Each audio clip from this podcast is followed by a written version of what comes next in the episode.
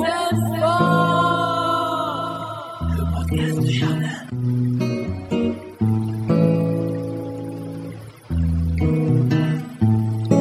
Nous sommes le vendredi 28 avril. Bonjour à toutes et bonjour à tous. On est ravis de vous retrouver. On est ravis de retrouver le printemps, le soleil. Euh, on serait aussi ravis de retrouver de la pluie, euh, mais euh, selon les départements, il a quand même plu hein, un petit peu. Bonjour Eric. Salut Brice. Toi aussi, on est ravis de te retrouver évidemment. Bah merci. Bah, je t'en prie.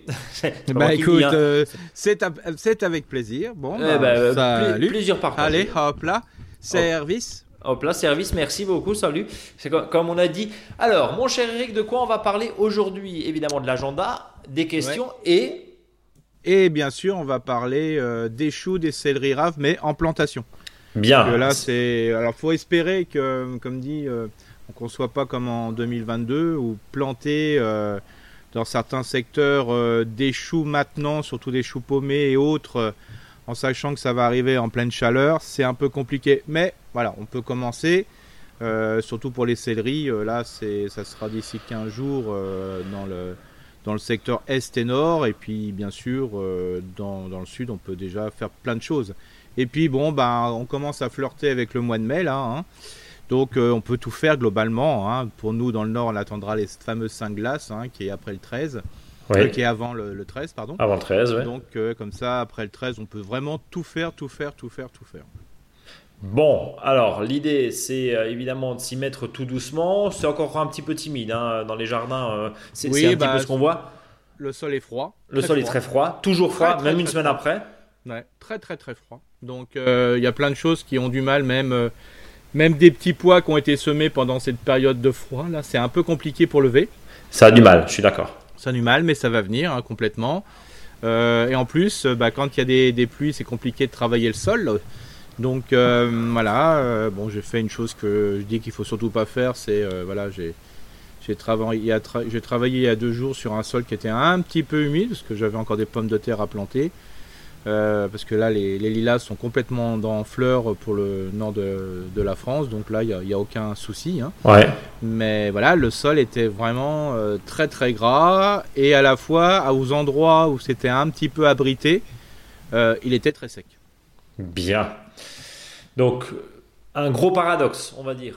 Oui, non, mais c'est assez surprenant. vraiment, voilà, c'est ce qui est à peu près ce qui a été je dirais euh, en pleine euh, voilà en pleine pluie il n'y a, pas de souci mais dès que c'est un petit peu protégé c'est pas si humide que ça enfin je c'est une analyse que j'ai faite dans le secteur je veux dire voilà alsacien hein. Dites-nous aussi, vous, euh, à quel niveau euh, c'est. Hein. on, voit que dans les Pyrénées, il y a des grosses alertes. Hein. la préfecture s'en mêle euh, à juste titre, hein, où il, est, question, bien sûr, de ce partage de ressources en eau. Alors, c'était, j'écoutais cet après-midi les renseignements, pardon, pas les renseignements, mais les, responsables, pardon, justement, les responsables, et qui disaient, bah, en gros, alors, je résume un peu, on, a coupé le robinet dans les jardins familiaux. Par contre, le stade de rugby continue d'être arrosé parce qu'on a des coupes. Bon, voilà, je, ça, parce qu'on parce qu'on a des compétitions. Alors chacun jugera euh, jugera de l'utilité de chaque chose, mais bon, on n'a peut-être pas forcément le sens des priorités partout. Bref, euh, tout ça pour dire que on a une lune descendante qui nous invite à planter, planter, planter, planter, planter. Ouais. Alors, alors là. Là, on est vraiment, alors euh, comme je disais, hein, dans le sud, on plante tout. Hein. ouais, là, on se pose plus la question. On se pose même plus la question, que ce soit même les tomates, les aubergines, les courgettes et compagnie. Euh, dans le nord, euh, est euh, et voire région parisienne, j'attendrai quand même les seins de glace oui. avant de planter. Alors répète-le parce que c'est pas forcément clair pour tout le monde. Bah, disons que après le 13, tous les, les seins qui peuvent poser problème parce que on peut avoir des coups de froid en sachant que même avec le changement climatique, il est toujours bon d'avoir ces seins de glace en tête. Pourquoi? Parce que ça permet de pas planter trop tôt. Mais... après, c'est ça le truc parce que Aujourd'hui, est-ce que les seins de glace ont encore une valeur météorologique? Je sais pas. Mais par contre, ça permet de dire, bah là, au moins après le 13 mai, on, plante. On est tranquille. On est tranquille. Et puis surtout, ce qui se passe, c'est que souvent, bah, les gens, quand on voit les pieds de tomates, là, que ça fait un mois et demi qu'ils sont dans les commerces depuis le mois de février, fin février, donc euh, là, il y a les tomates partout, les aubergines, les trucs, euh, les gens qui veulent mettre euh, les fleurs au balcon et compagnie, pareil on peut les mettre, on peut planter tout ce qui est fleurs de balcon, de massif, je dirais dans des vasques par exemple, mais on les met quand même peut-être pas directement en plein air entre guillemets, c'est-à-dire peut-être les mettre le long d'un mur, euh, un endroit bien ensoleillé parce que peut-être que la semaine prochaine il fait un moins 5, moins 6 un matin. Quoi, hein. Oui, et ça on n'est pas à l'abri puisqu'il y a une dizaine de jours, nous on a eu moins 1 et moins 4 dans certaines zones évidemment. Voilà, donc euh, voilà, ça c'est impressionnant. Alors bien sûr, euh, tout ce qui va être plantation dans le jardin d'ornement, on peut encore, bien sûr, euh, comme euh, tout ce qui va être passé, ça va être en godet. Hein. Mhm. Par contre, euh, il faut vraiment bien humidifier la motte, entre guillemets, hein, c'est-à-dire une demi-journée pour les grandes mottes, bien sûr, une ou deux heures pour les toutes petites mottes ou une heure pour les poquets, hein, bien sûr. Mais ce qui est important, c'est d'avoir une réserve d'eau pour pas que ça soit trop sec. Donc, d'où l'intérêt après de bien arroser et puis surtout pailler. Alors, il y a y a un intérêt euh, qui est un désintérêt pour les uns, c'est le fait que cette année, euh, entre guillemets, les, adventices, euh, les mauvaises herbes pour faire simple, ont été très généreuses. Là, il y a une certaine générosité impressionnante. moi qui avais testé cette année l'engrais vert naturel, c'est-à-dire le semi spontané de tout, que ce soit des légumes et autres, et de m'en servir uniquement comme paillis, c'est-à-dire ne plus remettre d'autres paillis, de récupérer aucun autre paillis et n'utiliser que ça, euh, que ce soit des plantes annuelles ou des plantes vivaces, bah, je suis servi. Hein. Là, j'ai une épaisseur de. Là, euh, je voulais surtout pas. Alors, j'ai juste avant la floraison, je voulais le faire simplement. Euh, j'avais des plantes entre guillemets indésirables et notamment des, des boutons d'or parce que j'ai un sol qui est plutôt limoneux et dans le secteur humide jusqu'au genou. Donc, je commençais à m'inquiéter. Bon, par contre, j'ai un. Voilà, j'ai un paillage voilà, hyper impressionnant. Hyper naturel. Moi, j'ai fait, alors pour le coup, j'ai fait la même chose. Par contre, je suis passé, euh, je suis passé à évidemment à euh, une maîtrise du couvert végétal, on va dire ça. Hein. Euh, une maîtrise du couvert végétal. Et j'ai passé, euh, comme tu proposais la semaine dernière, je crois, c'est bien, mais il faut pas que ça monte non plus trop haut. Oui, c'est ça. Donc j'ai passé la tondeuse, hein, enfin la, grosse tondeuse, parce que bah, au bout d'un moment, quand tu as une prairie qui fait un de hauteur, c'est peut-être plus compliqué derrière pour réincorporer. Complètement. Donc attention quand même, maîtriser quand même les couverts. Il faut le maîtriser. Là, il fait chaud. C'est ça. Ça va remonter. oui, c'est ça. Donc, mais par contre, c'est vrai que c'est impressionnant la la quantité de, matière qu'on va récupérer. Hein. Alors surtout cette matière-là, ne le mettez pas au compost ou surtout ne le mettez pas encore moins bien alors en déchetterie, hein, parce que là sinon, comme le couvert végétal spontané est très important, ça va, si vous l'enlevez, ça va exporter des nutriments qui pourraient servir pour votre sol. Hein. Et dans ces cas-là, ça sert à rien de faire de l'engrais vert. Voilà, voilà. C'est d'où l'intérêt là, c'est de dire, j'utilise ça pour remettre, même presque au même endroit, euh, surtout si c'est la même végétation, vous pouvez le différer à quelques mètres près. Mais là, c'est assez impressionnant. Alors avec la bonne nouvelle, c'est que moi qui ai plutôt un terrain avec quand même pas mal de limaces près d'un cours d'eau et compagnie, j'ai repéré deux limaces depuis le temps que je nettoie depuis 2-3 jours. Là, je travaille au jardin, donc euh, voilà. Je, c'est là, les choux que j'ai plantés, il n'y en a pas un qui a été mangé. Est-ce que c'est la bonne solution pour que la biodiversité se développe et notamment celle qui va bouffer les limaces ou limiter leur invasion? Je ne sais pas encore. Il faudrait que je le fasse pendant un ou deux ans, voire trois ans encore pour bien justifier si c'est ok ou pas ok. D'accord. Mais par contre, ça fait peur. Hop, hop, hop, hop. Bon. Ça fait peur. Donc, prudence évidemment, et puis euh, bien sûr euh, le, ce, fameux couvre, ce fameux couvert vert, pardon, ce fameux, ce fameux engrais vert, on broie, on, on, incorpore tout doucement, et là il y a vraiment un vrai apport de nutriments. Oui. Sinon, si on exporte, c'est ce que tu disais il y a, quelques secondes, ça n'a pas d'intérêt. C'est toujours bien parce qu'on est, on est toujours des fois tenté, d'où l'intérêt de passer la tondeuse ou la débroussailleuse, en tout cas de raccourcir. Parce que si on arrive avec une faux, par exemple, ou si on, on, arrive avec un croc déjà, avec les racines, on va y avoir du mal. Et puis si on y va, euh, pardon, à la fraise, hein, pour ceux qui sont un petit peu plus équipés, euh, bah, ça a tendance à s'emmêler quand même euh, dans les lames du, ah ou du cultivateur. Donc voilà, on va, on va peut-être. Non, là, je, là je, je travaille simplement sur des endroits où j'ai besoin je le fais à la fourche bêche, c'est-à-dire mhm. je, je, donne, je fais un mouvement de haut en bas, comme si j'allais, euh, entre guillemets, groliner. Bien sûr. moi, je fais la fourche bêche. Euh, et puis, euh, bah, à un moment, hop, comme j'enlève les, même les racines, mais par contre, je les pose dessus. Bon, et ben voilà, parfait. Euh, autrement, on peut continuer encore un petit peu des fruitiers, des petits fruits, pardon, pas des fruitiers, Ah des oui, petits oui, fruits, peut, des fraisiers. Là, on peut y aller. Voilà, on peut, voilà, on peut planter hein, tout ce qui est vraiment en godet avec des jolies promotions en ce moment. Oui. Euh, voilà, parce que euh, à mon avis, euh, voilà, c'était, il y avait une surproduction. Ils ont tout le monde a un peu prévu à planter. Moi, par exemple, j'en ai encore à planter la semaine prochaine. hein, Il n'y a pas de, il a pas de, de souci. hein, je le fais euh, aux alentours du 1er de mai. hein, voilà. Alors, bien sûr, c'est pas pour une récolte cette année. hein. Mhm. Euh, même les fleurs qui vont apparaître sur du framboisier remontant, je vais même les enlever, quoi. hein. Bon, les fraises, on va avoir quelques fraises quand même Ah, sur bien les sûr, plantes cette les, année. bah là, les fraises remontantes, il n'y a pas de souci, mais les framboisiers et autres ouais. plantes qui ne sont pas des fraises, euh, je vous invite euh, sur la première année à enlever toutes les fleurs. Quoi. Bien. Et ben en tout cas, on est d'accord que tout ça nous donne euh, du pain sur la planche. En, en profiter parce qu'on a des longs week-ends, hein, bien, sûr, même si euh, Ouais. euh, ça arrange pas forcément tout le monde, euh, notamment quand vous expédiez des, des choses par la poste, comme, comme nous. Mais sinon, sinon voilà, profitez de, de ce premier, de ce 8 mai, de ces longs week-ends pour déconnecter et jardiner et avancer. Évidemment. Eric, est-ce qu'on passe aux questions? Oui. oui, alors, on a quelques questions, pardon, on va pas pouvoir toutes les traiter parce qu'on a eu beaucoup, beaucoup, beaucoup de questions. On voit que ça se réveille hein, euh, tout doucement. Ouais. On va commencer avec Louise qui suit cru- scrupuleusement chaque semaine. Une question toute simple. Quand planter des asperges et comment les réussir? Merci pour votre aide si précieuse. Vos épisodes sont mon rendez-vous préféré de la semaine. Merci euh, Louise. Euh, comment on fait l'asperge, tiens Alors les, les asperges, ça s'appelle des griffes, hein, euh, voilà, et donc ça se, ça se plante plutôt à l'automne. Plutôt à l'automne.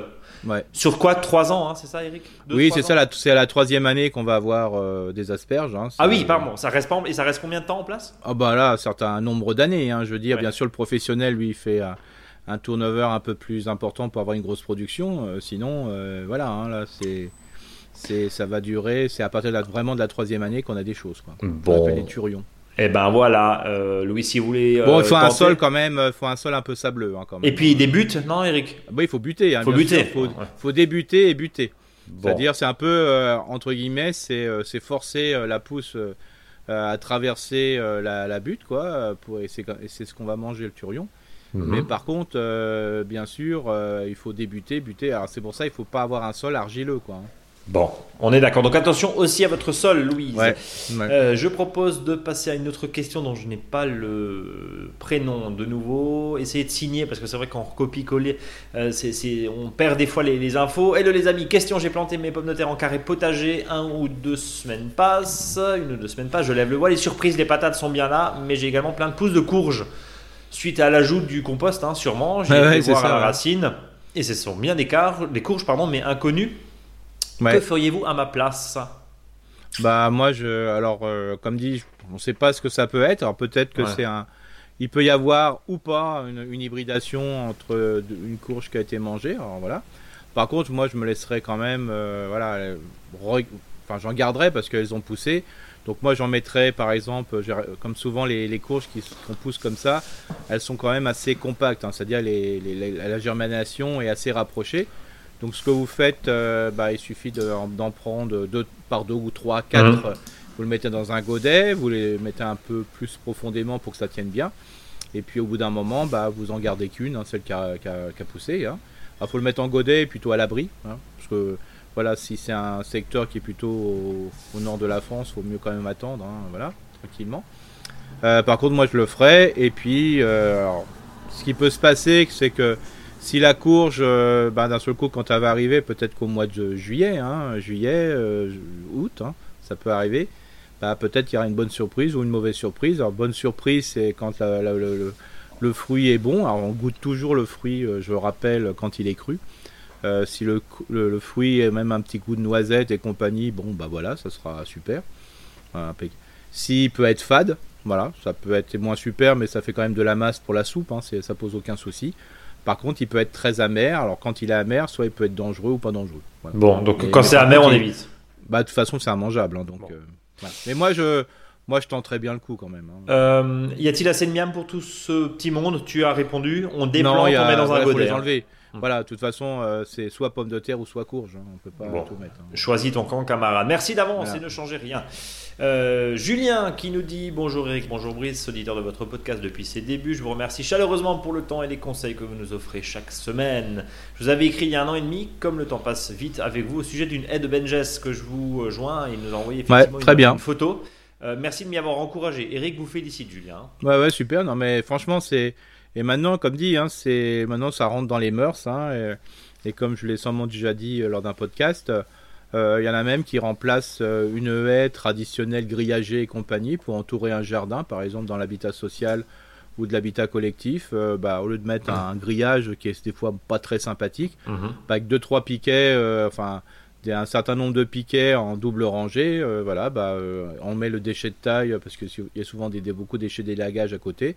Bah, c'est vraiment une super situation, quoi. Ça fait vraiment super bien et on peut s'en l'utiliser comme support et tout, euh, super. Alors vous avez les félicitations du jury, Julien. Euh, je suis dans le sud de la Bretagne, mes fèves plantées à l'automne sont attaquées par des pucerons. Euh, les coccinelles ne suffisent pas à les réguler, j'envisage donc une pulvérisation de savon noir dilué à 10%. Est-ce qu'on est sûr que c'est sans risque pour les plantes ainsi que pour les coccinelles? Il n'y a, aucun souci hein, là, donc ça c'est bon. Ce qui est possible de faire aussi, c'est souvent les pucerons noirs, ce sont des pucerons noirs des fèves, qui ne vont que sur les fèves d'ailleurs, mais d'extrémité. Donc mhm. des fois en pinçant simplement la fleur euh, de l'extrémité, ça permet de, de, sauver les autres fleurs qui sont en dessous. C'est pas très grave quoi. En gros, ce que euh, par ailleurs, à culpa, j'ai commencé mes semis de tomates début mars, trop tôt pour le climat breton. Résultat, les pieds font aujourd'hui entre 20 et 40 cm. Comment faire tenir encore deux ou trois semaines à l'intérieur? Est-ce que les privés de lumière ne va pas les affaiblir durablement? Leurs peaux font entre 5 et 15 cm. Est-ce que je dois les rempoter une deuxième fois? Ou est-ce que ça peut tenir comme ça? Oui, là, ils sont vraiment, ça va, hein, franchement. Euh, j'ai vu pire, hein, parce que j'ai vu la photo. Il euh, faudra simplement, quand il ira à la plantation, il faudra faire une tranchée, entre guillemets, pas un trou, mais un trou plutôt long. Et à ce moment-là, de, de, coucher, Pour de la coucher. au fond, voilà, de la coucher. et surtout, je, je, le dis tout de suite, comme ça, si des fois il y en a qui le mettaient sous tunnel, quand vous avez une, vous enterrez un pied de tomate, je dirais plutôt dans une tranchée et pas dans un trou profond. Euh, surtout, n'accrochez pas l'extrémité euh, du pied de tomate tout de suite à la tige. Euh, vous mettez, vous le laissez dans le sol, même si la tige est par terre. Vous mettez le piquet à côté et la tige va tout par par le fait de rechercher la lumière, la tige va tout de suite se mettre tout droit. Bien. Comme ça, ça évite de la casser. Bien. Euh, bah voilà, en tout cas, merci encore et longue vie, nous dit Julien. Angélique, qui nous dit bonjour à tous les deux, merci beaucoup pour vos précieux conseils. Pour la novice que je suis, cette année, j'aimerais tester le purin de prêle maison. Après renseignement auprès d'Internet sur le sujet, il existe plusieurs types de prêles, notamment prêle des champs et prêle des marais. La prêle des marais est toxique pour l'homme car certaines personnes utilisent la prêle en cure pour soigner des maux. Est-elle également à proscrire pour le purin de prêle ou est-ce qu'on peut utiliser indifféremment la prêle des champs et la prêle des marais? Merci d'avance pour votre réponse. Belle semaine de préparation au jardin. Bien à vous.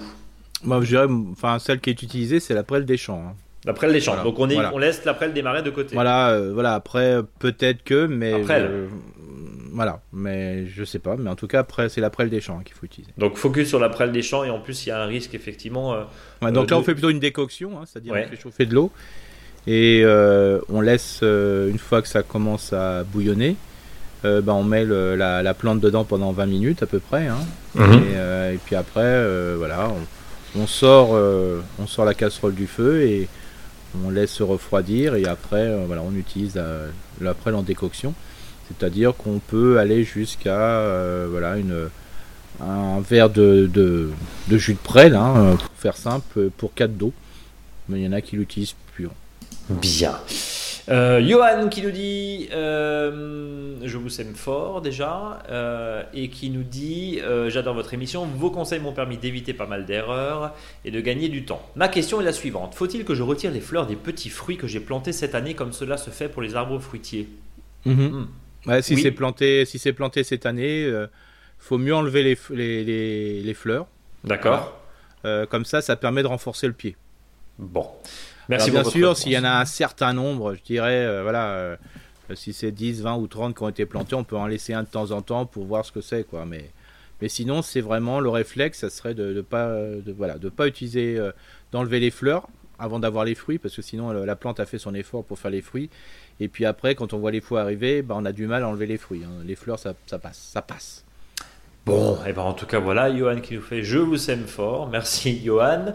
Euh, on passe à la question de François c'est bien, on a des questions courtes, donc ça permet d'avancer, d'avancer assez rapidement et puis de, traiter le maximum.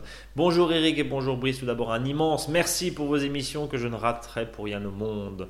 J'habite à Lille et je voudrais faire une haie orientée à l'ouest devant ma maison, cette dernière fête de l'ombre le matin. La haie fait un quart de cercle et a déjà quatre troènes californiens espacés les uns des autres d'un ou deux mètres. Je voudrais combler les trous pour réaliser une haie persistante, si possible. Quelles espèces me conseillez-vous? Je suis preneur d'idées originales, fleuries et pourquoi pas nourricières. En fonction de votre réponse, pouvez-vous également me donner la meilleure période pour planter? J'imagine que ça sera l'automne. Là, c'est l'automne. Hein. Alors déjà, le bon conseil, euh, c'est d'aller voir, de se balader des fois dans des quartiers. Euh, je veux dire, euh, voilà, un, secteur, par exemple à Lille, à mon avis, ça ne doit pas manquer, une zone un peu résidentielle, et ça peut donner des belles idées. Alors moi, je, dis toujours, c'est intéressant de le voir euh, à l'automne et des fois euh, et aussi au printemps. Euh, comme ça, ça permet de voir un petit peu les floraisons d'espèces et de variétés. Hein, voilà. Après, aujourd'hui, il est très facile en prenant, le, en faisant un, de, faire une photo avec le téléphone, de récupérer, de voir ce que c'est comme comme variété, comme espèce. Ça, c'est facile. Qu'est-ce qu'il peut y avoir d'original? Alors, le problème, le côté original, c'est toujours compliqué de donner ce conseil parce que tout dépend de ce que veulent la veulent l'auditeur ou l'auditrice D'accord. si c'est une haie au carré, euh, bah il y a des espèces qui sont super sympas, mais euh, par contre il faut pas les tenir au carré. D'autres, euh, bah, c'est une histoire de hauteur, voilà. Alors, hmm. bien sûr, moi j'ai toujours tendance à faire plutôt essayer de mettre des, plantes à, à, fruits entre guillemets, à fruits sauvages. Hein. Moi c'est vrai que par exemple il y en a une qui je trouve très très belle, c'est le sureau. Alors bien sûr, c'est très commun. Par contre, il existe des variétés pourpres. Et c'est vraiment, euh, moi je trouve ça vraiment très très joli, hein, euh, comme il existe le noisier, noisetier pourpre. Hein. ça permet de mettre de la couleur, non pas avec les fleurs, mais avec les feuilles. Donc ça, c'est vraiment très très sympa. Donc voilà, euh, bah, ce qui serait bien, c'est que l'auditeur nous envoie une petite photo. D'accord. comme ça, je me rendrais bien mieux compte de, un petit peu du, de l'envie par rapport à la plantation qu'il a déjà faite. Mais créer une haie, euh, voilà, c'est quand même beaucoup d'individus. Euh, il faut préparer. Par contre, ce qu'on peut faire en ce moment, c'est préparer le sol. C'est-à-dire à, l'endroit où on veut planter à l'automne, c'est de mettre tous les déchets possibles, imaginables qu'on va récupérer au jardin. Mmh. Euh, comme ça, on va changer un petit peu et créer surtout, on va changer le sol sans le changer réellement, mais en apportant de la matière organique et créer ce fameux, cette fameuse litière. Bien. Voilà François qui nous dit merci pour votre réponse. Je vous souhaite de continuer votre podcast aussi longtemps que vous le souhaitez. Valérie et Jean-Jacques, voilà, pardon. Valérie et Jean-Jacques, merci beaucoup d'avoir répondu à nos questions. On est débutant, alors heureusement que vous êtes là. À très vite pour le résultat en photo. C'était par rapport à la semaine dernière. Hein. Valérie et, Jean-Jacques mm. qui nous fait ce petit retour, ça nous fait toujours plaisir. Laurent dans les Yvelines qui nous dit bonjour messieurs, un grand merci à vous pour ce podcast que je trouve extrêmement généreux pour vos auditeurs. Je me permets de vous envoyer une photo de mon poirier dont plus de la moitié des feuilles sont recouvertes de cloques on a euh, parlé euh, déjà hein, des, problématiques sur les fruitiers, notamment sur les poiriers. Euh, c'était déjà le cas l'an dernier. J'avais donc traité avec un mélange de bouillie bordelaise, huile de colza mm. et savon noir à la fin de l'hiver. Sauriez-vous me dire quel est le problème et est-ce que qu'est-ce que je peux y faire? Un grand bah, C'est ce qu'on appelle la rouille grillagée du poirier, alors qu'il y a une maladie un peu particulière, parce que c'est un champignon, c'est qu'elle elle a besoin de deux hôtes. Un l'hiver, qui est le genévrier, hein, ou en latin Juniperus, et puis euh, après, au printemps, c'est le poirier. Alors c'est sûr que s'il y a quelques taches, ça dérange pas trop. Mais s'il y a, au bout d'un moment, il y a beaucoup de taches, ça va faire tomber les feuilles et ça fait tomber les fruits, voire peut-être s'il y a vraiment une action forte. Alors ça, c'est possible parce qu'il y a un genévrier à proximité. Alors euh, un juniperus, euh, il peut y en avoir, voilà, des fois ça peut avoir une influence s'il y en a un à 500 mètres, 600 mètres. Hein. Alors, le genévrier, euh, qui est ce qu'on appelle le commun, euh, voilà, qui fait les bêtes Geneviève et compagnie, celui-là, euh, voilà, il est complètement résistant à cette maladie, mais c'est tous les autres. Voilà. Alors, des Geniterus, il y en a des Oroitalis, hein, c'est ceux des années 70, qu'on voit partout. il y en a plein dans les rocailles. Alors, à part, à part d'abattre le Juniperus du voisin, peut-être, c'est un peu compliqué. Mais bon même des acteurs comme Terre Vivante et compagnie euh, conseillent à un moment de, traiter avec euh, un, produit à base de cuivre. Hein. On ne peut pas faire autrement. Quoi. Et au printemps. Oui, c'est toujours euh, compliqué. Alors l'objectif, c'est bien sûr de réduire les doses, mais, mais, voilà, voilà c'est toujours une. Le cuivre reste encore un moyen de lutte. C'est voilà parce que parcimonie. Voilà, c'est un voilà et bon après on peut faire des décoctions de prêle comme euh, on en a discuté précédemment. Oui. Euh, en faisant tous les 15 jours, mais là il faut un côté curatif.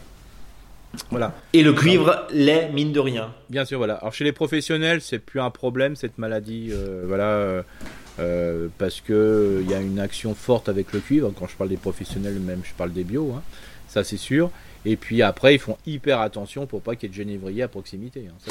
Je vais mettre les pieds dans le plat. Euh, est-ce que d'une certaine manière, si euh, on veut faire un peu gaffe, ben, quand on passe une petite bouillie bordelaise, alors évidemment pas sur, quoique, hein, sur, un, sur un arbre, bah, le petit réflexe, si on veut limiter au maximum, bah, c'est d'étendre une bâche par terre éventuellement. Euh, ça permet d'éviter qu'il y, euh, y, ait trop de cuivre qui descendent. Oui, voilà, c'est ça, c'est le bon système. Hein, parce que le problème, c'est le cuivre, c'est surtout par rapport au sol, quoi. Mais il faut savoir que ben, le, cuivre qui va se fixer euh, sur le végétal, sur les feuilles, sur les troncs, sur les tiges, euh, bah, au fur et à mesure qu'il va être lessivé par la pluie. Euh, il descend. Non, mais justement, l'idée c'est est-ce que. Voilà. voilà. Est voilà si on a un arbre, Moi je trouve que ça serait une bonne idée si on n'a qu'un arbre. Quoi. Bon, voilà. Euh, en tout cas, le, petit truc qui permet au moins de limiter, au moins de limiter sur ce qui peut retomber au moment du traitement. Euh, on va passer à Jean-Luc qui est à Amiens. Euh, bonjour chers amis du potager et du verger, encore merci pour vos précieux conseils qui donnent envie de semer fort tout le temps. J'ai planté en janvier un poirier qui vient de sortir ses premières feuilles il y a quelques jours. Or, stupeur et effroi, elle me semble peu vigoureuse. Certaines ont l'air molles et recroquevillées sur elles-mêmes, d'autres présentent de petites cloques orangées. Que faire bah, Ça, c'est les mêmes, euh, voilà, c'est le même problème. C'est ce qu'on disait tout à l'heure. Hein. Voilà. Par contre, que les feuilles des fois s'enroulent c'est un peu le, le poirier qui, qui, est comme ça. C'est pas du avant, avant de se. Bah, si elles s'enroulent après, oui. Mais des fois, euh, à l'ouverture, avant, elles sont un peu enroulées. Quoi. Hein. C'est, parce que c'est des pousses qui sont assez pointues. Donc, euh, laisser euh, la feuille aller jusqu'au bout pour être sûr que. Par contre, sur les poiriers, il y a peu de pucerons, mais c'est surtout de ce qu'on appelle des psylles, mais qui est exactement, c'est un suceur piqueur, piqueur comme le puceron. Hein. Mhm. Euh, donc euh, là, bah, il faut jouer avec du savon noir ou s'il y a des fameuses, euh, je dirais, voilà, coccinelles. La, la ça ressemble à une petite cigale. Voilà, donc qui se traite assez facilement. il y a notamment des pièges aussi. Hein. on est, on est d'accord. Alors justement, Jean-Luc nous dit je tiens beaucoup sur ce poirier offert par ma commune pour la naissance de mon fils Alexandre. Alors je compte sur vous pour me rassurer. Ça peut être variétal, hein, tu nous dis justement. Hein. Bah, surtout le fait, c'est qu'il y a des variétés qui sont plus ou moins sensibles à, la rouille grillagée du poirier, quoi. Mais que le voilà que, que l'auditeur regarde si dans son jardin il y a un pin juniperus, euh, je dirais plutôt ornemental. Voilà, s'il y a un petit truc de rien du tout et s'il y a des s'il voit des, pareil des petites pustules, c'est euh, bah voilà, c'est que il y a un lien qui est très fort entre son juniperus et son poirier. Bien. Merci pour votre partage de savoir et bonne fin de semaine, nous dit euh, Jean-Luc. On passe à Aurélie qui nous dit bonjour mes podcasteurs préférés. Merci pour ce podcast hebdomadaire qui m'accompagne dans mes trajets toutes les semaines. Aujourd'hui, j'ai plusieurs questions sur mes fruitiers. Elle nous a joint des photos. Alors, elle souhaiterait savoir comment et quand les tailler. Il faut biner en couronne chaque arbre et faire un apport de mulch, ce que je dois faire dans le mois de mai. J'ai défriché un terrain laissé à l'abandon qui était rempli d'arbres de ronces. J'ai laissé quelques arbres pour faire un peu d'ombre pendant l'été pour pas que les jeunes arbres crament. Est-ce que c'est une bonne idée? Bah disons qu'il faut pas que ça soit une ombre portée importante, hein, c'est ça. D'accord. Euh, voilà, il y a tellement une concurrence spatiale après, c'est que le grand ne laissera jamais euh, assez de lumière pour le petit. Bon, pour info, mon terrain se situe dans l'Aveyron, froid l'hiver mais bien chaud l'été, exposition sur une colline est. L'été, on a le soleil de 8h à 17h environ, donc mmh. attention mmh. aussi. Hein, on est, oui, euh, voilà, c'est voilà. Euh, pour le prunier, planté il y a deux ans, est-ce qu'elle doit tailler les branches euh, Voilà, bon alors tous les arbres que j'ai vus sont pas, ils sont pas des très poussants, disons. Hein, c'est voilà, un peu mou, c'est ça? C'est non, ils sont petits, voilà. Donc c'est pas la peine de tailler? Bah là, le, prunier, il faut le laisser s'installer tranquillement. Il est bien, hein, il a une belle couronne, euh, voilà. il faut qu'il prenne un peu de, voilà, un peu de vigueur. Peut-être c'est des individus qui ont été arraché à un milieu naturel, par exemple, et des fois, le temps que le système racinaire se fasse, ou peut-être que c'était à des rejets qui, venaient d'une racine, par exemple, hein, ça peut arriver sur le prunier, bah, il faut qu'il fasse de la racine, hein, d'où l'intérêt d'apporter euh, pas mal à manger, notamment du, décomposé, quoi, du compost, par exemple. Voilà, Aurélie, peut-être les laisser un ou du compost de fumier. Ou du compost de fumier. Bon. Jessica, et qui va terminer cette euh, valse elle, questions. Elle avait, encore une question, elle avait encore une question parce que j'ai vu les photos. Ah, pardon. Ouais, il y avait une sur le cerisier notamment. Est-ce que c'était euh, de mémoire? Il y avait un cerisier. qui était, qui a poussé, qui semblait pousser tout droit. Alors quand vous avez un cerisier comme ça, ce qui est important, c'est qu'il faut, c'est en ce moment, il faut prendre un gant et puis vous, vous enlevez tous les, bourgeons qui sont à la base, de manière à laisser simplement 4 ou 5, voire 6 bourgeons en hauteur. Voilà, pour que ce soit ces bourgeons qui soient favorisés, et ça va faire les futures charpentières. Si on laisse les bourgeons jusqu'en bas, euh, le problème, euh, c'est que les branches vont partir de partout. Donc c'est le bon moment, c'est vraiment en ce moment qu'il faut le faire. On prend un gant ou on peut le faire à la main et on ébourgeonne directement sans prendre le sécateur. Hein, je rappelle bien, c'est frotter la branche et vous gardez 5-6 bourgeons.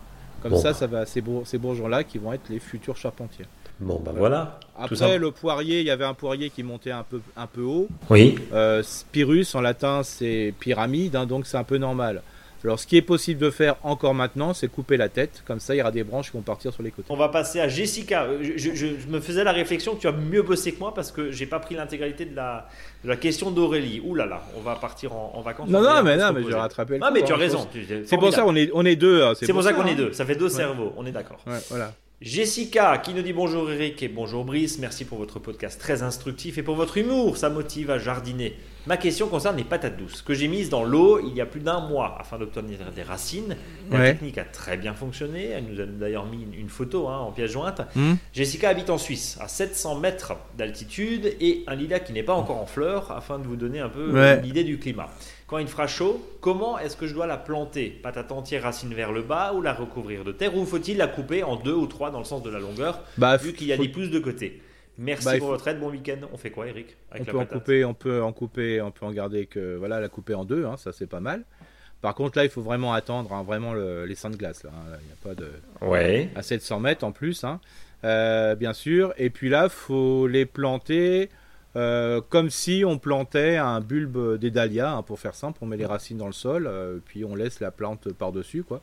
D'accord. Par contre, il faut bien décomposer euh, voilà, méticuleusement le sol pour qu'il soit un peu moelleux. Hein, voilà, parce que peut-être à 700 mètres d'altitude, le sol, alors je connais pas du tout son sol, l'auditrice, mais voilà, s'il il manque un peu de sol, c'est voilà, s'il est un peu compact ou autre, voilà, peut-être de bien le mélanger avec un, terreau de feuilles par exemple ou un mm. compost hein, pour bien le, bien le mélanger et puis après bien le couvrir. Et puis ne pas avoir peur de peut-être prévoir euh, dans un premier temps un petit tunnel dessus, voilà, tout simple, à défaire. Euh, pourquoi? Parce que s'il fait peut-être 700 mètres, c'est quand même. Euh, Mais justement, est-ce que, est-ce que justement Jessica a une chance de voir? Parce que la patate douce, c'est pas. C'est long. C'est pas montagnard, quoi.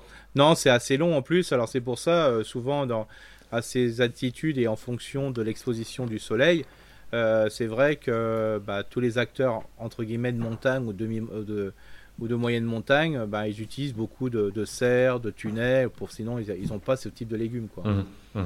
Voilà. Bon, donc en définitif, euh, couvrez-vous, sortez couvert la patate douce. Exact. C'est ça. Ah complètement là. Parce que sinon il n'y a pas trop de risque. Euh, enfin, ça risque de ne pas de ne pas bien euh, pousser. Mm. On est on est d'accord. Mm. Eric, je te propose de passer au dossier de la semaine. Savez-vous mm. planter les choux? Savez-vous planter les céleri raves? Bref, savez-vous planter les mini mottes On en parle régulièrement, mais parce qu'il y a quand même des techniques, notamment il faut tremper la motte. C'est ça, c'est ce qui est important, et c'est surtout des petits conseils pour optimiser la place parce que beaucoup de nos auditeurs auditrices ont des petits jardins. Hein. Et c'est vrai que dès qu'on va se lancer, euh, dans du chou-feuille par exemple, parce que les gens ils aiment bien le chou-cal ou du chou-palmier, ou voir du chou-fleur, alors plutôt le brocoli que le chou-fleur ou le romanesco qui est énorme, bah ça prend quand même de la place. Euh, donc ce qui, est, ce qui, est, assez intéressant si on le fait à cette époque, c'est euh, de bien respecter les distances de plantation. Donc euh, au moins 50 cm euh, pour tout ce qui va être les grands choux, du chou paumé, le chou Milan par exemple. Euh, voilà, en Alsace on a le Quintal qui va faire notre fameuse choucroute. Hein. Et puis les choux-fleurs qui va être le brocoli, le romanesco. Alors il faut prendre des variétés, ce qu'on appelle précoces en ce moment, hein, variétés de printemps. Il hein. ne faut pas aller prendre les variétés hivernales. Mhm. Ou par exemple pour le chou-fleur, on peut prendre ce qu'on appelle le 4 saisons. C'est une variété qui s'appelle comme ça, donc celle-ci marche tout le temps. Et donc l'intérêt, c'est de bien respecter les distances de, plantation, au minimum 50 cm. Euh, et vous avez euh, en ce moment ce qui, doit pousser très vite, c'est les choux raves, parce que si un chou rave met du temps. Donc ce qui est possible de faire, c'est mettre un chou, euh, par exemple, un chou brocoli, un chou rave à moitié, hein, donc à 50, 30 ou 25 cm, et puis après un, brocoli. Comme ça, il y en a un qui doit pousser assez rapidement et, et comme ça, ça va laisser la place à, l'autre, aux deux autres. Ça peut être aussi des salades. Euh, là, faut en profiter. Franchement, euh, si vous mettez des choux, mettez des salades entre. déjà, un, ça va faire un petit peu d'ombre portée sur la salade. Et puis, la salade, vous l'aurez bien mangé avant que le chou sera à même d'être mangé. Donc, allez-y, allez-y, allez-y. Franchement, c'est vraiment intéressant. Par contre, si vous voulez avoir quelque chose qui est assez volumineux, il faut leur donner à manger. Alors, justement. Justement. Et là, le, professionnel euh, qui va acheter, euh, si vous faites ça par rapport à un professionnel, faut bien compter presque pour un plan. Alors, il faut pas penser chou, il faut penser tomate. C'est-à-dire que quand vous avez planté votre pied de, chou, imaginez que c'est un pied de tomate. Et là, souvent, un pied de tomate, on est très généreux quand on va faire un trou. C'est-à-dire qu'on va le faire 30 sur 30. Euh, alors quand je dis 30 sur 30, c'est vraiment euh, voilà, bien moelleux.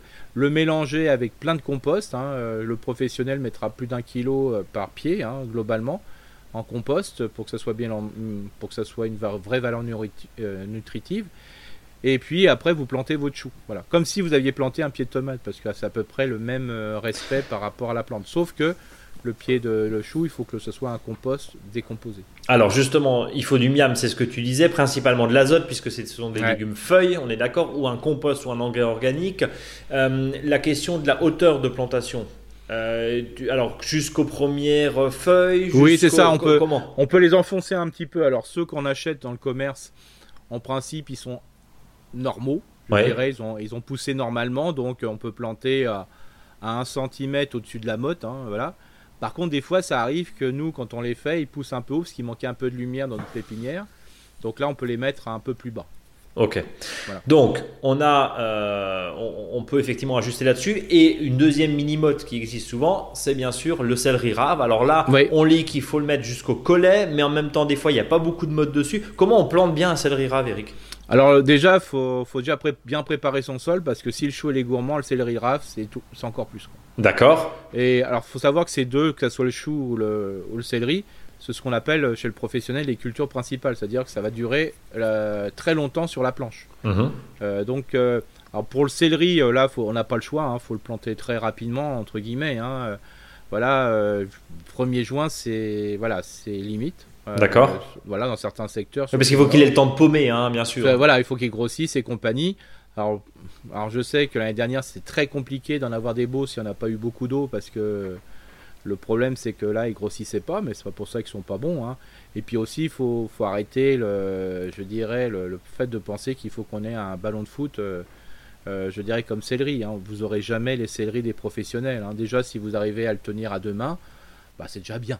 Pourquoi on n'aura jamais le céleri des professionnels Parce, que, c'est une question variétale ou parce qu'ils donnent, ils biberonnent à fond Alors déjà, il y a souvent des variétés qui sont euh, spéciales, plus euh, spéciales professionnelles. Hein. Ok. Mais c'est surtout le fait parce qu'on donne beaucoup à manger, hein, c'est tout. Hein. Et puis on arrose au bon moment, et puis, puis voilà quoi. Puis il y a un savoir-faire, c'est un métier quoi. Donc c'est bien des fois de rappeler, c'est un métier. c'est un métier. C'est bien de le rappeler. c'est un vrai métier quoi. Et euh, bon voilà, donc ce qui est important, c'est comme dit, c'est pour le céleri rave, faut faut bien le planter et puis il faut pas que ça, euh, je dirais, moi je ne fais pas dépasser, moi c'est ras au ras, c'est-à-dire euh, au ras de la motte. Hein. D'accord. Voilà, je l'enterre surtout pas.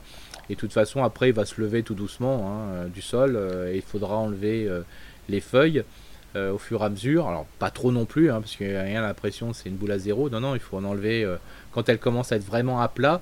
On les enlève, comme ça, ça permet de, de favoriser justement ce, la création de, cette boule, hein, qui est, super. Et c'est valable aussi pour les céleri branches. Par contre, euh, il ne faudra pas arracher. Hein. Un petit rappel. Oui, c'est fait. Oui, on en parlait, je crois, il y a 15 jours, effectivement, que c'est vraiment très bon, notamment euh, euh, pour agrémenter tous les plats, y compris les salades, et puis y compris en, apéritif comme ça, en trempant dans du fromage blanc. Ça, c'est pour la petite idée recette que, tout le monde connaît. un petit rappel sur les distances de plantation, Eric Chou 50 alors voilà, c'est du. Alors pour les céleri rave, euh, on peut faire du 30-40 en quinconce. D'accord. Et si vous les mettez pas en quinconce, plutôt 40-50.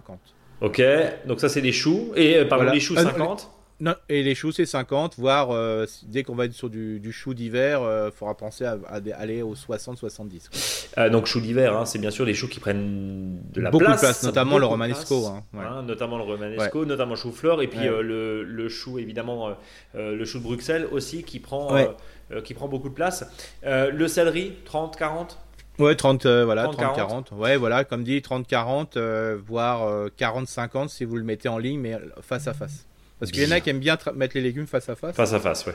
Pourquoi? Tout simplement pour passer, pour nettoyer, c'est plus simple. Pour passer effectivement avec, euh, soit avec un outil, hein, bien sûr. C'est ça, oui. Soit certains ont des, ont des, petites binettes euh, motorisées, là. Euh, voilà. Par contre, voilà, pour les choux, faut pas oublier que ce sont des légumes qui sont très sensibles à la, gastronomie de la, de la limace. Hein. la gastronomie des gastéropodes. Des gastéropodes, tout à fait. Donc c'est pour ça, si vous mettez un paillage au sol plutôt sec, voilà, mais évitez de mettre de l'herbe euh, fraîche, euh, voilà. Et puis euh, quand vous arrosez, plutôt le matin, voilà. parce que si on arrose le soir, bah, ça va inviter les limaces à venir, quoi. Par contre, il est clair que si vous êtes un terrain à limaces, que ce soit les salades que vous allez repiquer dans les choux ou les choux, je vous invite à, franchement à prendre un, euh, conteneur euh, assez grand, de couper le fond et de visser euh, ce conteneur jusqu'à la moitié ou jusqu'au premier tiers. comme ça, ça vous permet de faire une protection contre les limaces hein, mécanique. Et si vous utilisez voilà, du, de l'anti-limace autorisé en agriculture biologique, vous en mettez non pas autour, mais vous mettez dans, justement dans le pot. Comme ça, bah, s'il y a une limace qui passe, bah, elle aura plus tendance à le manger. Quoi et ça vous permet de moins utiliser cet anti-limace. Bien, et eh ben écoute, je crois qu'on a fait euh, presque le tour. Oui, là c'est. Mais on va en reparler, mais voilà, c'est. Alors après, c'est simplement pour parler de tout ce qui est plantation minimote et compagnie. Hein, euh. Mais c'est vrai pour ceux qui ont, voilà, euh, qui veulent se lancer dans le chou à fleurs, qu'il soit romanesco, qu'il soit le chou-fleur traditionnel ou chou brocoli, euh, je vous invite plutôt à le faire pour la deuxième partie, hein, c'est-à-dire euh, de le, de le pliquer fin, euh, repiquer juillet-août de manière à l'avoir pour l'hiver. La règle, hein, c'est quand on a des, hivers, des étés très chauds, c'est compliqué de, faire pousser du chou, même si on les arrose, même si on les paille. Donc peut-être ah plutôt. Surtout de la fleur, hein, c'est un peu compliqué. Ouais, ça, ça, ça monte vite en plus. Voilà, et ceux qui ont réussi le chou, c'est ceux qui ont même l'année dernière qui l'ont mis très tardivement parce qu'il y a eu un, un printemps à l'automne qui était assez exceptionnel, donc ça, suffit pour donner de la pousse. Hein. Et puis surtout, ce qui est, ce qui est important, c'est euh, la tenter des choses. Euh, c'est-à-dire, par exemple, du chou palmier, des choses comme ça. Puis des fois, du chou boule, franchement, c'est tellement pas cher. Euh, voilà. Hum. et quand vous avez un chou rouge, si vous êtes une petite famille, évitez d'acheter 12 12, une barquette de 12 choux rouges, quoi, parce que. Ça prend la place et c'est pas la peine, c'est ça? Ouais, voilà, c'est. Franchement, il y a des choses où il faut partager, quoi, mais si vous avez peu de place, faites plutôt de la fleur ou, de la feuille, c'est quand même super intéressant. Bien, eh bien écoutez, euh, monsieur euh, Eric, c'est parfait. On va euh, raccrocher, mais avant ça, le faux dicton du jour. Ouais. Alors avant de parler du faux dicton, oui. un petit coucou à la personne qui a attendu notre podcast la semaine dernière et qui est venu au stage euh, méditation et permaculture, hein, donc elle se reconnaîtra. Euh, voilà, on a passé un agréable moment euh, tout en groupe là pour mhm. travailler sur Weiterswiller avec Kankyo, Manon bouddhiste zen préféré. Et on a vraiment, vraiment travaillé. On a, on a fait beaucoup de terrain. Hein. Sur une journée et demie, on a fait vraiment que du terrain, que du terrain. Et c'était super intéressant. On a changé le lieu. C'était super voilà, on a appris les choses et, on a appris un mot que ça, on faisait, j'arrêtais pas de dire ça passe. Bon. on a essayé de faire ça droit et voilà. Donc euh, voilà, euh, si vous avez, il y aura des nouveaux stages qui vont se faire. Euh, il n'y a pas que avec moi, hein, il y a d'autres stages qui se font. Voilà, je vous invite si vous êtes au secteur, voilà, du, de l'Alsace du Nord.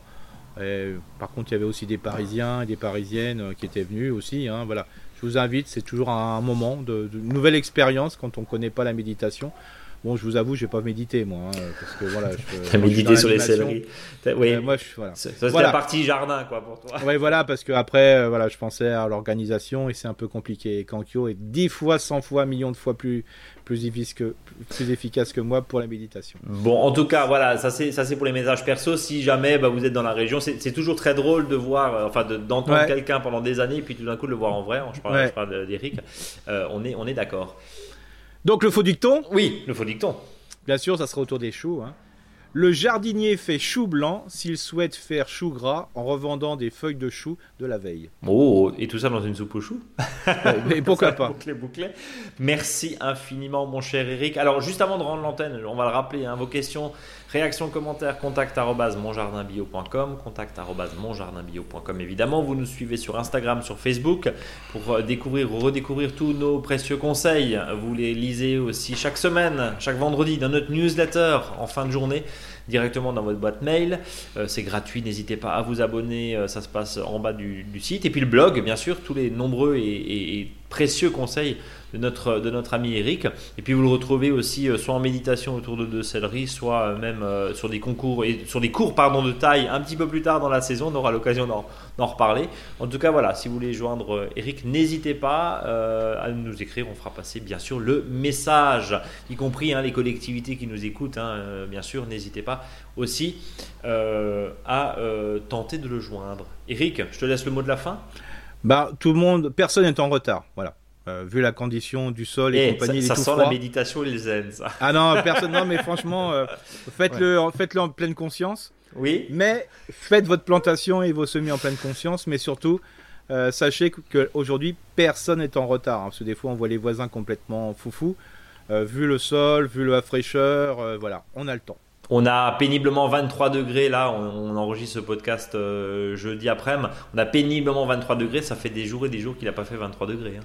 Non, et puis le sol est très froid. Et le sol est encore très froid. On le voit effectivement, euh, ça a mm. du mal à pousser. Eric, mille merci, à la semaine prochaine. À la semaine prochaine. Salut à tous.